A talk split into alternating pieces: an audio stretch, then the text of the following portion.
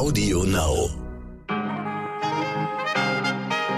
Einen wunderschönen guten Morgen, liebe Zuhörerinnen. Es ist Montag, der 16. Mai. Ich bin Michelle Abdullahi und hier ist für Sie heute wichtig mit unserer Langversion.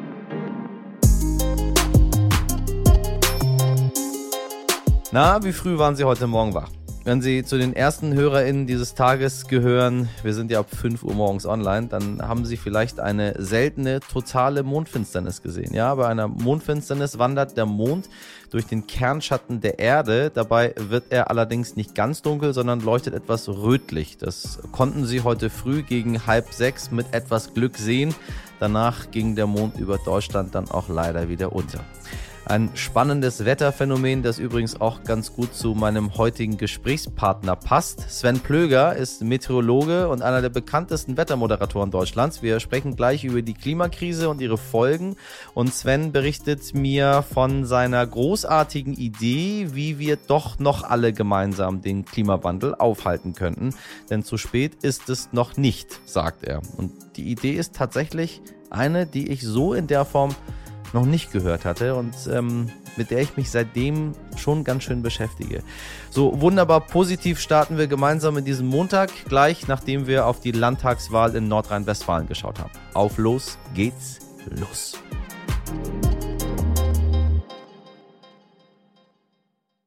Der Gewinner des Abends nach Stunden sind die Grünen, die verdreifachen ihr Wahlergebnis und starten nun in Nordrhein-Westfalen 18,5 Prozent.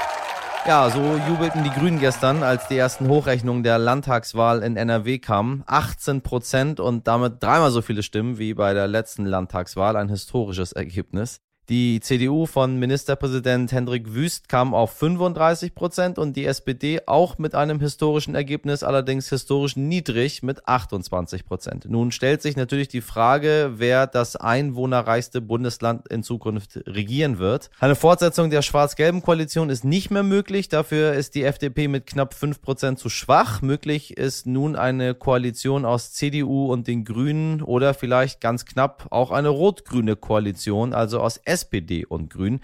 Jetzt die Frage an meinen Kollegen, den Politikchef von RTL und NTV, Nikolaus Blome. NRW ist ja nicht gerade, sagen wir mal, die Heimat der Grünen. Woher kommt dieser Aufwind? Die Grünen in NRW hatten eine starke Spitzenkandidatin und maximalen Rückenwind aus der Bundespolitik mit den beiden starken Ministern, zumindest in den Umfragen sehr starken Ministern Robert Habeck und Annalena Baerbock.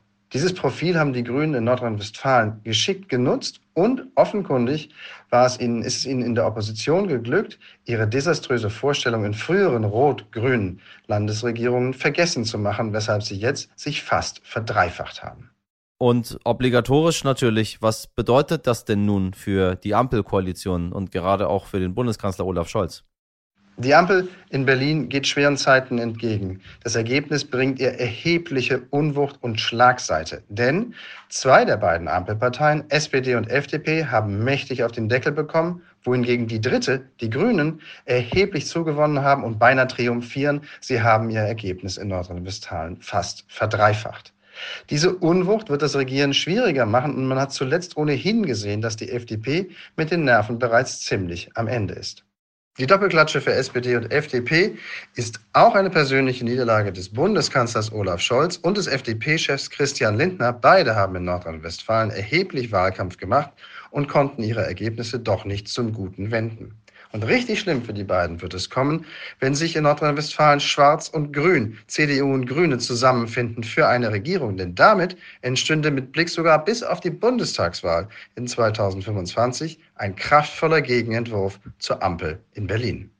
Vielen Dank für deine Einschätzung, lieber Nikolaus. Und eine Sache muss ich noch loswerden. Die Wahlbeteiligung ist um 10% runtergegangen. Das, liebe HörerInnen, macht mich immer wieder besonders traurig. Wir sollten alle unser Recht auf die Wahl einer Partei doch auch wahrnehmen. Es ist ein wertvolles Recht. Ich kann es nicht oft genug sagen. Was wichtig war. Traditionell hier ein kleiner Blick auf die letzten Tage. Seit einiger Zeit hat man damit gerechnet, seit Sonntag ist es klar, Finnland bewirbt sich darum, in die NATO aufgenommen zu werden. Präsident Sauli Niinistö und Regierungschefin Sanna Marin haben das in Helsinki bekannt gegeben. Finnland hat eine 1300 Kilometer lange Grenze mit Russland und fühlt sich seit dem russischen Angriffskrieg in der Ukraine immer mehr bedroht. Details dazu haben Sie in unserer Sendung von Freitag vielleicht gehört. Die NATO reagiert reagiert positiv, nur das NATO-Mitglied Türkei verlangt für eine Aufnahme Gegenleistung.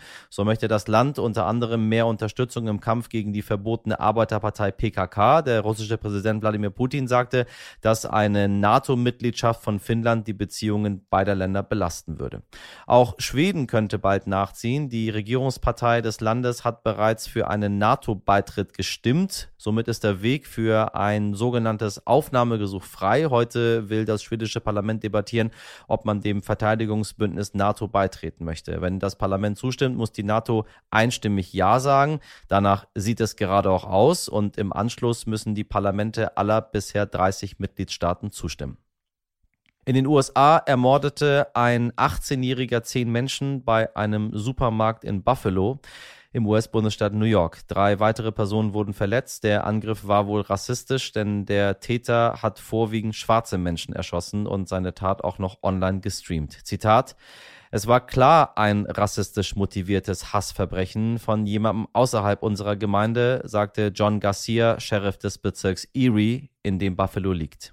Außerdem haben sich am Wochenende die Menschen in der Schweiz mit deutlicher Mehrheit für eine radikale Änderung bei der Organspende ausgesprochen. Künftig gilt jeder Mensch in der Schweiz als Organspenderin, wenn man das zu Lebzeiten nicht ausdrücklich abgelehnt hat. Bei einer Volksabstimmung stimmten mehr als 60 Prozent dafür. Und ich sage, richtig so sollten wir in Deutschland auch einführen, denn aktuell stehen in Deutschland 9100 Menschen auf einer Warteliste. Die meisten warten übrigens auf eine Niere. Last but not least, wir kommen zu News aus der Welt des großartigen Elon Musk. Und so sehr ich den Tesla-Gründer auch mag und nicht mag, ehrlich gesagt, so sehr verwirrt er mich und alle anderen auch immer wieder mit seinen Aktionen. Ähm, das war so ein bisschen doch vorauszusehen, meine ich. Sie können selber entscheiden, ähm, dass Musk den Kurznachrichtendienst Twitter kaufen will. Darüber hatten wir hier schon berichtet. Nun aber hat Musk den Deal auf Eis gelegt, weil er erst herausfinden will, wie viele Bot-Accounts bei Twitter angemeldet sind. So, so. Das sind Konten, hinter denen keine reale Person steckt, sondern die durch Computerprogramme automatisch Tweets absetzen und damit bewusst steuern. Elon Musk will wohl sicher gehen, dass es weniger als 5% sind. Menschen sind verwirrt und die Twitter-Aktie stürzt ab. Danach twitterte Elon Musk, dass er trotzdem an einer Übernahme interessiert sei. Und nun fragen sich viele, will der Mann einfach den Preis drücken, um Twitter günstiger zu kaufen? Oder was steckt hinter seinen Aussagen? Die Anwälte von Twitter sind mittlerweile sauer, dass Elon Musk zu viele Interna verraten hat. Mal schauen, was die Woche sonst noch so bringt. Der Mann hat ja immer sehr viel Gesprächsbedarf. Ich glaube, wenn die Kryptowährungen wieder steigen und seine Aktie, dann hat er auch wieder das nötige Geld dafür. Aktuell hat er, glaube ich, ganz einfach die Kohle nicht.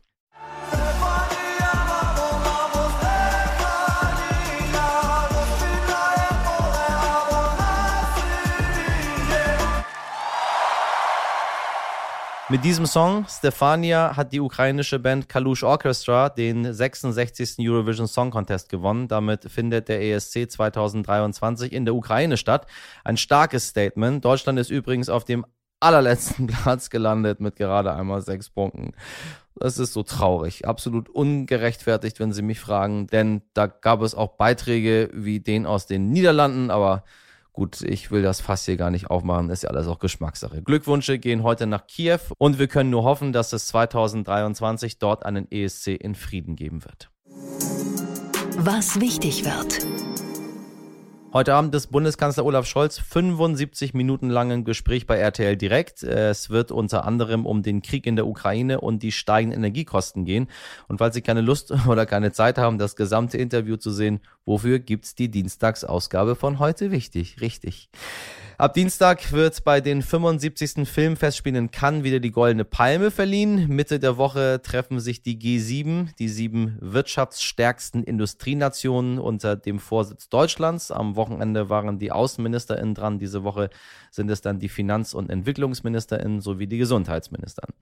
Außerdem könnten am Mittwoch die Tarifverhandlungen um soziale Berufe zu einem Ende kommen. Sie werden es insbesondere dann mitbekommen haben, wenn Sie kleinere Kinder im Kita-Alter zu betreuen haben. Ende März haben Verdi und der Beamtenbund DBB in Potsdam schon mal keinen Kompromiss gefunden. Seitdem haben Zehntausende Beschäftigte im Sozial- und Erziehungswesen immer wieder gestreikt.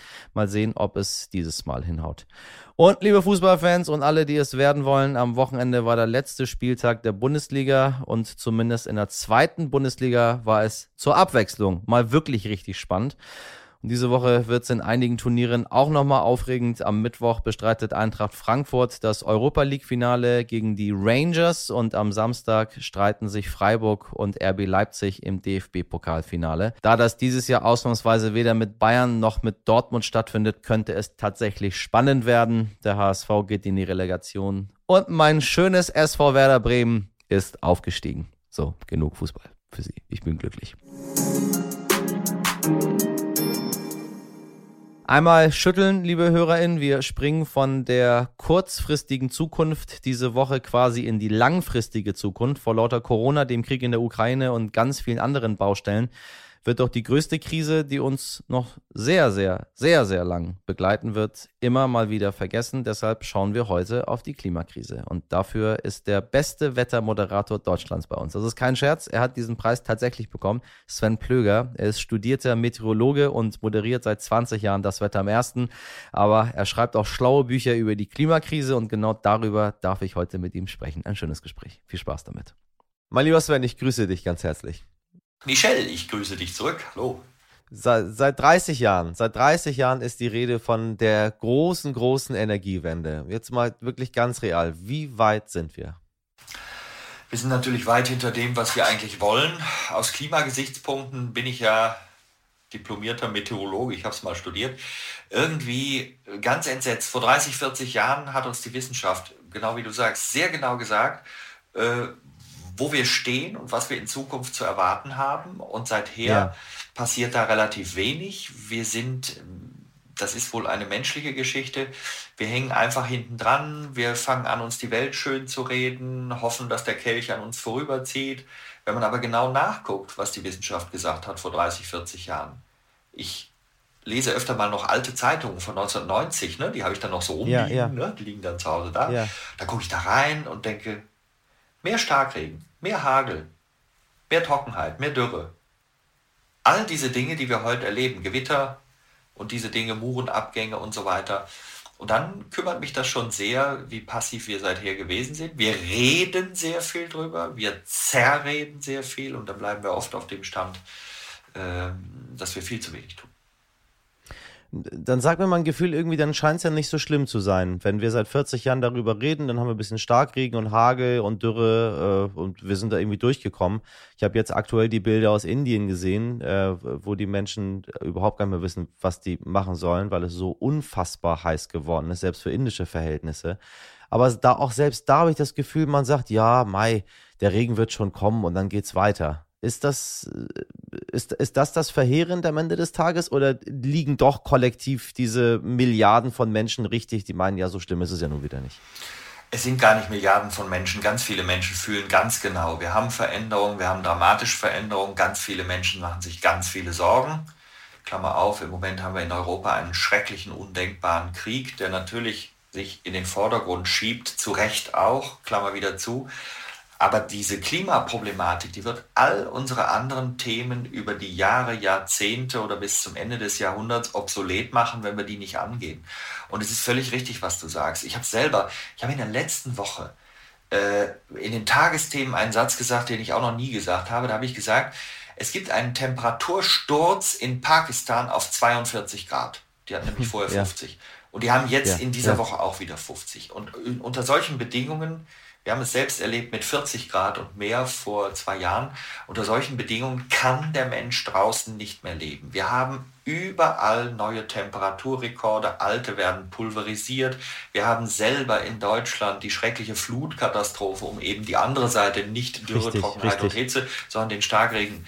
All das haben wir erlebt, wir waren entsetzt, wir waren geschockt, wir haben gedacht, Mensch, ein Ereignis, was es eigentlich nur in Bangladesch oder fernen Ländern gibt, ist plötzlich bei uns 180 Menschen sterben. Es geht ein Schock durch die Nation, aber dann geht es sehr schnell wieder in den Alltag über, abgesehen mal von denen, die unmittelbar betroffen sind, die sich ganz viele Gedanken machen. Wir kommen dazu, dass eine solche Katastrophe unglaublich viel Geld kostet nach dem menschlichen Leid, was viel wichtiger ist, gehen da auch 20, 30 Milliarden Euro rein. Wir haben in vielen anderen Katastrophen ganz irrsinnige Kosten. Und jetzt geht die Zange langsam zu. Wir befinden uns nicht mehr in dieser großen Entfernung, wo wir den Klimawandel als theoretisches Erlebnis in einer fernen Zukunft an einem fernen Ort widerspiegeln können, sondern plötzlich geht die Zange zu. Deswegen diskutieren wir, deswegen kommt immer mehr, deswegen hat Fridays for Future angefangen, deswegen ist unsere Sorge um all diese Themen so gewachsen. Aber was wir noch nicht schaffen, ist das Ganze jetzt auf die Reise zu bringen. Wir wissen so viele Dinge, die wir tun können. Wir haben uns so viele Dinge versprochen, in die Hand versprochen, die wir tun wollen, die wir aber noch nicht tun, wo wir zu langsam sind, wo wir uns zerreden, wo wir in der Bürokratie festhängen teilweise. Und das Zeitfenster, wenn ich das an der Stelle noch platzieren kann, die Wissenschaft sagt uns immer noch, selbst das 1,5 Grad Ziel ist erreichbar, allerdings mit radikalem mhm. mhm. Klimaschutz. Und radikal sind so Dinge wie kein Individualverkehr mehr. So etwas würden wir wahrscheinlich nicht wollen, aber wir können in einem, in einem vernünftigen Korsett die Zahlen wirklich in die richtige Richtung steuern. Aber nochmal, wir müssen anfangen. Und unsere Neigung ist, ein Paket basteln, wo wir 100% als Zielsetzung im Visier haben. Dann sagen wir, wir müssen dies schaffen, wir müssen jenes schaffen. Dann fangen wir an zu reden. Dann stellen wir fest, ach, das können wir aber doch noch nicht so einfach machen. Dann gibt es diese Bedenkenträger und dann zerreden wir die ganze Geschichte so sehr, dass wir am Ende ganz wenig nur schaffen. Und deswegen ist meine Hoffnung, let's go. Lasst uns anfangen zu handeln. Ich habe lieber 70% im Visier und erreiche nachher 50 als quasi gar nichts mit einem ganz hohen Gar nichts.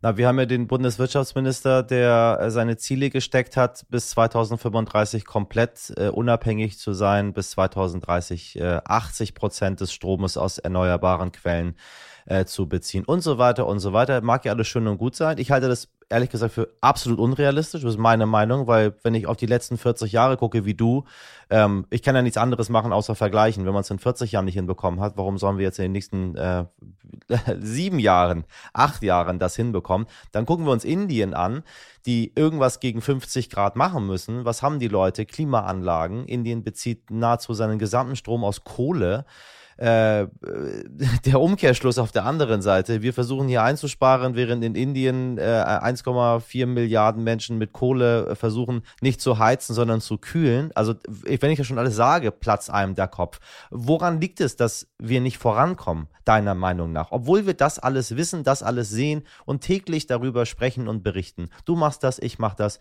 aber am Ende, pff, naja, gucken wir mal. Ja, das ist leider menschlich. Wir sind äh, kognitiv dissonant. 2019, das Jahr mit der großen Hitze bei uns, niemand hat so oft über Umwelt- und Klimaschutz gesprochen wie wir, auch andere Länder. Das ist ja nicht eine eigene deutsche Stellung, sondern ganz viele machen sich ganz viele Gedanken. Aber wir reden Richtig. darüber und nochmal, wir zerreden sehr viel. Und gleichzeitig, wo wir so viel über Umwelt- und Klimaschutz gesprochen haben wie noch nie, 2019 Fridays for Future war entstanden, war im Anschluss das auch das Jahr, mit den meisten Flügen weltweit, den meisten Flugreisen, ja, den ja. meisten Kreuzfahrten weltweit, mit dem meisten Plastikmüll weltweit, mit den meisten SUV-Zulassungen in Deutschland. Richtig. Das Jahr, wo man am meisten drüber spricht. Das ist kognitive Dissonanz und hat sehr viel damit zu tun, aus meiner Sicht, dass wir Menschen Gewohnheitstiere sind, dass wir unseren Wohlstand erklommen haben und nicht immer jeden Tag darüber nachdenken, wie er zustande kommt. Wenn man aber auf einem Wohlstandsberg sitzt, das ist das grundsätzliche Bergsitzproblem, du sitzt auf dem Berg und jetzt soll sich was ändern, dann hast du immer das Gefühl, ja, vom Berg geht es ja erstmal nur runter. Und wir möchten nicht Richtig. runter. Und diese Wohlstandsangst ist bei vielen Menschen so groß, dass wir anfangen, uns die Welt schön zu reden. Und dann wird sie auch kognitiv wieder konsonant. Also wir müssen ja am Ende im Kopf irgendetwas erreichen. Wir müssen irgendeine Position einnehmen. Wenn wir sagen, Klimawandel ist gefährlich und bedroht uns und man merkt, wir sind beteiligt, dann muss man sein Verhalten ändern. Und jetzt kommt der große Punkt. Wenn man aber Sorge hat, huh, wenn ich das Verhalten ändere, dann geht es mir plötzlich schlechter und alles Mögliche dann rede ich mir manchmal die Welt schön und sage, na ja, vielleicht kommt das alles nicht so schlimm, na ja, vielleicht hat sich die Forschung vertan, vielleicht geht der Kelch an uns vorüber. All diese Dinge passieren dann und dann hat man wieder ein Wohlgefühl, weil ja noch nicht jeder von uns jeden Tag von einer solchen Katastrophe betroffen wurde. Wenn das aber erstmal soweit ist, ich habe mal in einem meiner Bücher, zieht euch warm an, es wird heiß, habe ich reingeschrieben, die Atmosphäre wird uns wecken. Wenn wir weiter schlafen und sie ignorieren wollen, wird sie sich immer etwas Neues ausdenken, mit dem sie uns überrascht. Und das ist Extremwetter, das sind die Schäden und das sind die Kosten.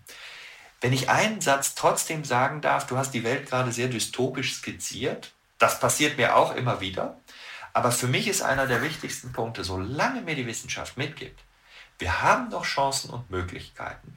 Suche ich nach begründeter Hoffnung. Das tue ich entweder, indem ich an Projekte mich ankopple und gucke, was machen da Menschen erfolgreich vor Ort, oder Dinge auch in den Zahlenwerten gerade ziehe. Du hast eben Deutschland und Indien verglichen, hast gesagt, äh, dass in Indien sehr viele mit Kohle kühlen. Da ist vieles von richtig. Es sind auch 1,4 Milliarden, wir sind 80 Millionen. Aber die Emission von CO2, und die ist ja nun mal der Grund wesentlich, neben anderen Treibhausgasen, CH4, Lachgas und so weiter, also CH4 ist Methan, all das zusammen führt dazu, dass wir Deutschen in der Emission auf Platz 6 liegen, und zwar von ja. 194 Ländern. Also 188 ja. Länder, da schließt Indien ein, emittiert weniger als wir. Das heißt wow. also, wir sind pro Kopf und Jahr bei 9,4 Tonnen CO2. Der Chinese, aktuelle Daten 2021, bei 8,4 Tonnen. Das ist weniger als wir. Ja. Der Inder ja. ist bei etwas über 2 Tonnen, weil an wow. anderer Stelle die Inder mit sehr viel weniger Wohlstand, sehr viel weniger machen, auch sehr viel weniger reisen, als wir das tun. Also wir müssen ganz, ganz doll aufpassen, dass wir eine gute Klimarhetorik entwickeln, die in die Richtung geht, wir planen ganz viel und sind ganz umweltfreundlich. Wir erzählen uns das oft so oft, dass wir dann das Gefühl haben, das hätten wir schon alles gemacht, was wir da wollen. Das ist nicht der Fall. Wir stehen nicht gut da. Wir haben Aufgaben und ähm, das sind wirkliche Herausforderungen. Und jetzt haben wir einen Krieg in der Ukraine.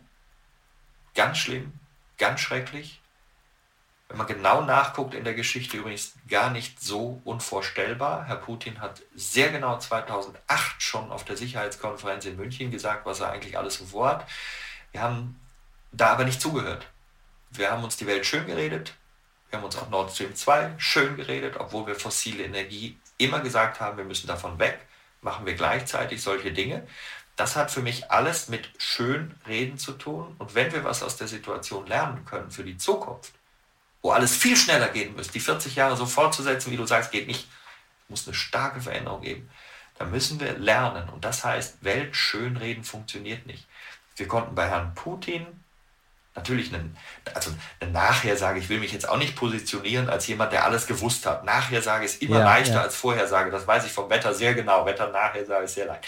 Aber wir hätten viel wissen, wissen können. Wir haben uns die Welt schön geredet und davon müssen wir weg. Und wir sehen Folgendes. Wir haben Jahre Zeit gehabt, haben trotz unseres klaren Wissens relativ wenig bis nichts getan. Dann kommt irgendwann eine Katastrophe, in diesem Fall der Krieg oder mal vor einigen Jahren Fukushima oder eine Flutkatastrophe an der A. Und dann springen wir sofort drauf an und sagen, jetzt muss auf einen Schlag alles anders. Und dann kommt wieder einer aus der Ecke und sagt, ja, so schnell können wir nicht. Immer wenn eine Notsituation ist, sagen wir, wir können nicht so schnell. Und wenn wir die Zeit haben, machen wir nicht. Und das zu lernen, das wäre für mich der große Effekt eines so fürchterlichen Krieges, dass wir das für die Zukunft begreifen, politisch, gesellschaftlich und auch an vielen anderen Stellen. Hast du das Gefühl, dass äh, die, die entscheiden sollen, nämlich die Politiker, sich das auch schön reden?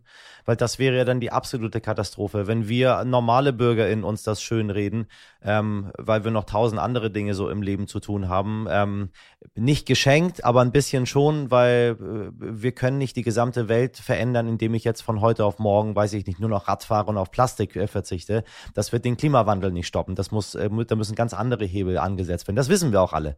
Ähm, nun ist die aber die, die große Frage, ob die Politik sich das auch schön redet. Und was ist, wenn Indien irgendwann nicht mehr bei zwei, sondern auch bei acht oder bei neun oder bei zehn liegt, ähm, weil die Menschen dort auch Wohlstand haben möchten. Und das in den nächsten zehn Jahren. Dann stelle ich mir die Frage, was ist dann? Ja, also eine ganz klare Antwort. Wohlstand auf der Basis von dem, was wir äh, entwickelt haben, sagen wir mal im 20. Jahrhundert, das fortzusetzen, wird eben genau diesen Wohlstand kassieren. Wir brauchen eine weltweite Transformation, das müssen wir begreifen. Die wird übrigens kommen. Es ist vollkommen uninteressant, ob wir es wollen oder nicht. Wenn wir es Richtig. wollen, dann wird sie, sie so wird kommen, kommen, dass wir Genau, wenn sie, sie wird kommen. So, und wenn wir es wollen, dann können wir vernünftig agieren und das können wir auch äh, monetär interessanter gestalten. Wenn wir das äh, ignorieren, dann wird sie kommen. Wir werden reagieren mit allen Schäden, mit allem Leid, was die Folge sein wird. Im Moment steuern wir genau diesen Kurs, aber man spürt schon, deswegen auch ein kleiner Einhaker an der Stelle, wo du gerade formuliert hast, die Politik. Das ist immer so ein bisschen ein schwieriger Satz. Also es gibt solche und solche, wie in allen Gesellschaftsschichten, auch in der Politik. Es gibt, glaube ich, sehr kluge Leute dort, die sehr verantwortlich damit umgehen und sich sehr darum bemühen, dass etwas weitergeht. Und es gibt sehr viele, die das eben leider auch gar nicht tun, nicht begreifen wollen, äh, vielleicht auch nicht begreifen können. Es gibt auch Leute, die da durchaus Einschränkungen haben, obwohl sie Verantwortung tragen. Das ist tragisch. Ich möchte deswegen einen Gedanken aufbringen. Ich glaube nicht, dass wir ähm, mit Idealismus und Läuterung das Thema lösen werden, sondern der Mensch ist, wie er ist, sage ich sehr oft. Das ist nicht unbedingt schön, diese Erkenntnis, aber es ist eine Tatsache. Und es gibt natürlich ein paar Idealisten auf der Welt, die sich sehr bemühen, die auch ihr eigenes Handeln sehr danach ausrichten. Und das ist sehr zu loben. Ich finde das toll. Ich bemühe mich an verschiedenen Stellen auch. Aber alles hat seine Einschränkungen. Und wenn nachher 10% sehr intensiv sehr viel tun, und der Rest nicht, dann wird es nichts nutzen. Und deswegen ist mein Gedanke tatsächlich einer, der mir nicht unbedingt Spaß macht, ihn zu nennen, von dem ich aber glaube, dass er Erfolg haben kann. Und das ist folgender. Was ist die Stelle, wo alle Menschen mitmachen wollen, ohne über irgendeinen Umweg dazu gezwungen zu werden? Und das ist ein Geschäft. Wir brauchen im Grunde genommen beim Klimathema ein Jahrhundertgeschäft. Alle wollen mitmachen müssen und jetzt kommt natürlich die Überschrift. Geschäft an sich in der Marktwirtschaft heißt ja immer, soziales und ökologisches Auge ist sie relativ blind. Und jetzt müssen wir einen Rahmen darüber tun, um dieses Geschäft zu machen. Und das ist die globale Herausforderung für die Politik aus meiner Sicht, es nämlich zu schaffen, dass wir Bedingungen erzeugen, die dazu führen, dass alle, die sich am Geschäft beteiligen, Lust haben, das Richtige zu tun, weil sie dadurch nämlich mehr Profit ziehen können. Und das bedeutet einfach, wir müssen eine Welt schaffen mit globalen Rahmenbedingungen, wo der, der die Umwelt verschmutzt, nicht reicher werden kann als der, der sie sauber hält. Und dafür brauchen wir Rahmenbedingungen und die müssen wir global vereinbaren. Wenn wir das nicht tun, werden wir immer weiter an den Dingen scheitern und werden am Ende aber immer weniger Geschäft machen können, weil immer mehr kaputt geht. Abgesehen vom menschlichen Leid, was ich noch viel wichtiger finde als alle Geschäftsgedanken. Aber wenn wir ein Ziel erreichen, Jahrhundertgeschäft. Klimaschutz muss ein Jahrhundertgeschäft werden. Ich liebe meine Gespräche hier in diesem Podcast, weil ich selber immer so viel dazulerne. Dieser Gedanke ist mir, ist mir völlig neu. Ich danke dir sehr für das Gespräch, Sven. Ich danke dir, Michel.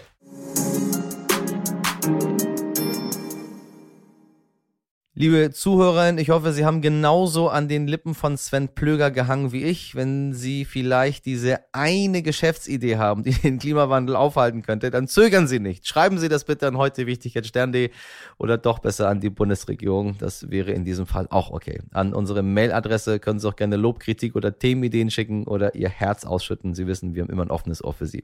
Geschäftstüchtig, na klar, kreativ noch viel mehr. Das ist meine Redaktion, die fast jeden Tag von mir zwölf Punkte bekommt. Miriam Bittner, Dimitri Blinski, Frederik Löbnitz, produziert wurde diese Folge von Andolin Sonn.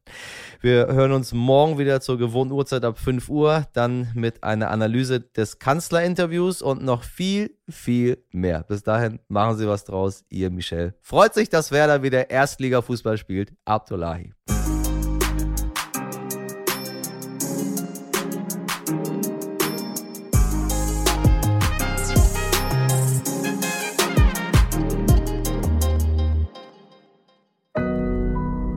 Audio Now.